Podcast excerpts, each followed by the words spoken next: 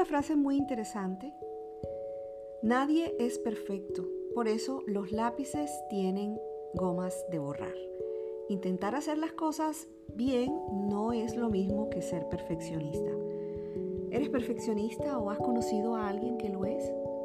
La perfección es la actitud de la persona que tiende a buscar la perfección en lo que hace, mejorándolo indefinidamente sin decidirse a considerarlo nunca acabado. Y generalmente la persona perfeccionista suele ser rígida en su manera de pensar, autocrítica, disciplinada e incansable en la consecución de metas personales. Algunos piensan, hablando de proyectos, que para iniciar algo necesitan las condiciones perfectas.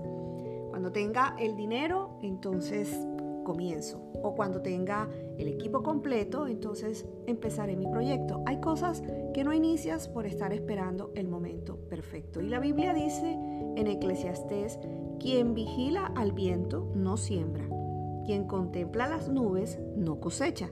Una cosa es querer hacer las cosas bien hechas y otra cosa es querer hacerlo perfecto o esperar el tiempo o las condiciones perfectas, porque la perfección no existe, solo Dios puede ser perfecto.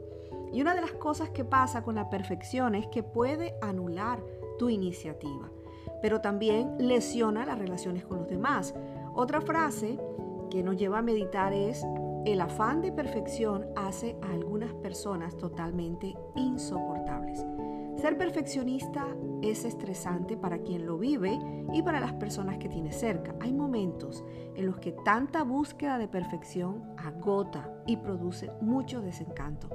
El perfeccionismo es destructivo porque nunca nadie estará a la altura de tus expectativas.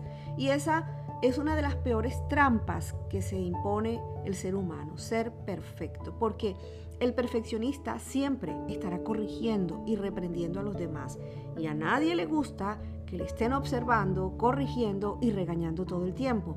El perfeccionista es duro y exigente con los demás, pero también consigo mismo. Además de esto, tiene otros dos factores muy relevantes que pueden acarrear algunos problemas, como la ansiedad y el sufrimiento, y lo que nos lleva a, una tercera parte y es que el perfeccionista no es feliz. Eclesiastés 7:16 dice, no seas demasiado justo, ni seas sabio en exceso, porque has de destruirte. El perfeccionista no se relaja, vive en ansiedad y estrés constante. Y si no lo siente, lo busca porque al principio necesita esa adrenalina, lo que a la larga lo lleva a un agotamiento físico y emocional.